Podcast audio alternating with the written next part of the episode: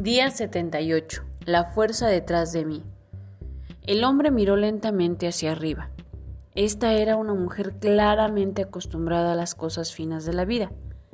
Su abrigo era nuevo. Se veía como si nunca en su vida se hubiera quedado sin comer. Su primer pensamiento fue que quizás ella se quería burlar de él, como lo habían hecho mucho antes. Déjeme solo, le pidió. Para su sorpresa, la mujer no se movió. Ella sonreía, desplegando la línea de blancos dientes. ¿Tienes hambre? preguntó ella. No, contestó él sarcásticamente. Voy llegando de cenar con el presidente. Ahora váyase, por favor. La sonrisa de la mujer se hizo aún más grande. De repente, el hombre sintió una gentil mano debajo de su brazo. ¿Qué está usted haciendo, señora? preguntó el hombre enojado. Le pedí que me dejara en paz. Justo en ese momento llegó un policía. ¿Hay algún problema, señora? preguntó. Ningún problema, oficial, respondió ella. Estoy tratando de ayudar a este hombre a levantarse.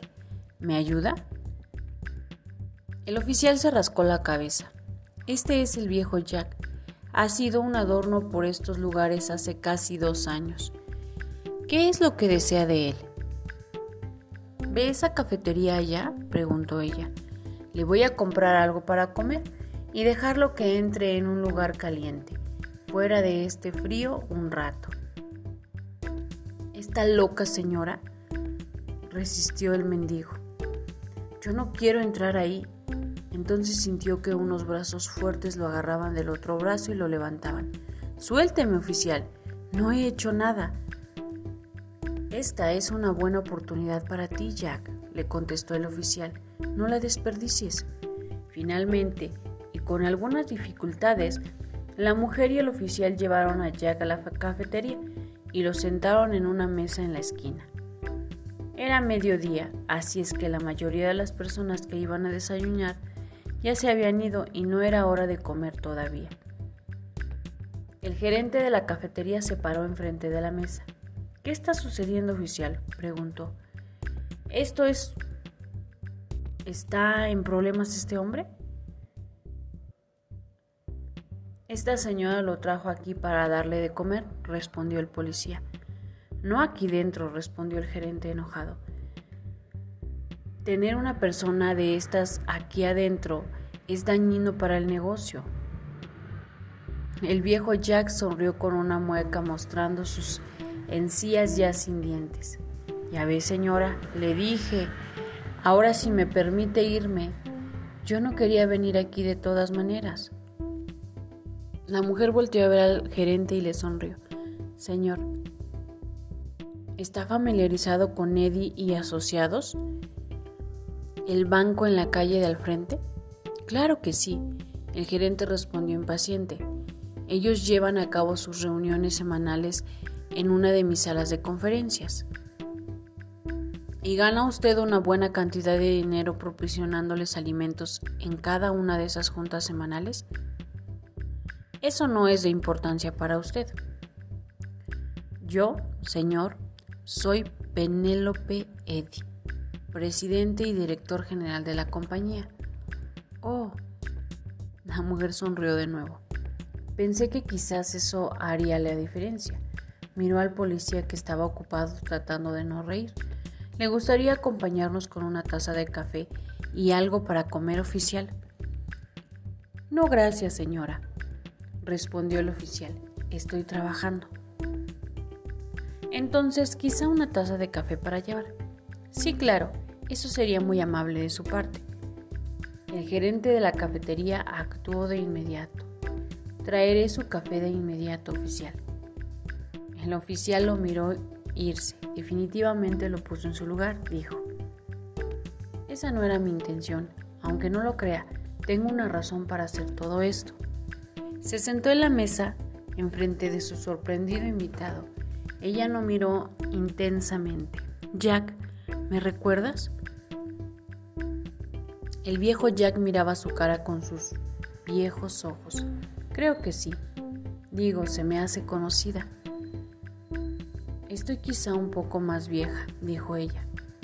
Quizá estoy un poco más repuesta que en mis años más cuando tú trabajabas aquí. Y yo entré por esa puerta con mucho frío y hambre. Señora, dijo el oficial, no podía creer que esta magnífica señora pudiera haber tenido hambre alguna vez. Acababa de salir de la universidad, dijo la mujer. Había llegado a la ciudad buscando un trabajo, pero no encontré nada. Finalmente me quedaban unos cuantos centavos y me habían corrido de mi departamento. Caminé las calles durante varios días. Era febrero y hacía mucho frío y me estaba muriendo de hambre.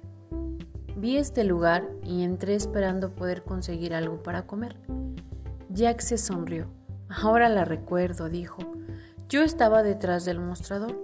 Usted entró y me preguntó si podía trabajar para poder comer algo. Le dije que era en contra de las políticas de la compañía. Lo sé, continuó la mujer. Entonces me hiciste el sándwich de pastrami más grande que había yo visto y me diste una taza de café.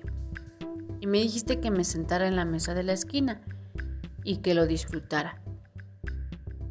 Tenía miedo de meterme en problemas. Entonces, cuando levanté la cara y miré que metías el pago de mi comida en la caja registradora, supe que todo iba a estar bien.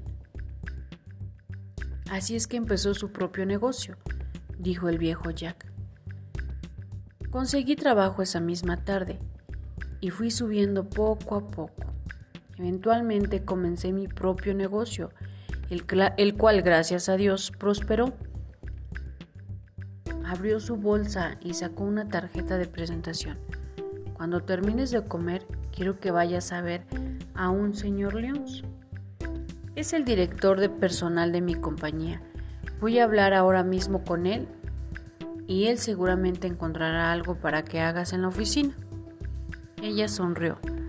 Creo que hasta puede ser que tengas algo de dinero para darte un anticipo para que te compres ropa y encuentres un lugar donde vivir mientras te levantas de nuevo. Si necesitas algo, mi puerta siempre estará abierta para ti. Había lágrimas en, los ojos, del hombre. ¿Cómo puedo agradecerle todo esto? preguntó. No me des las gracias a mí, respondió la mujer. Dios me trajo hasta ti para darte un poco de lo que tú me diste a mí. Afuera de la cafetería, el oficial y la mujer se despidieron. Gracias por toda su ayuda, oficial, le dijo ella. Por el contrario, señora Eddie, respondió él. Gracias a usted. Hoy vi un milagro, algo que nunca olvidaré. Y gracias por el café. Esta historia nos recuerda que nunca sabemos cómo se nos regresará lo que damos a los demás. Recuerda que la tarea enfrente de ti no es tan grande como la fuerza que hay detrás de ti.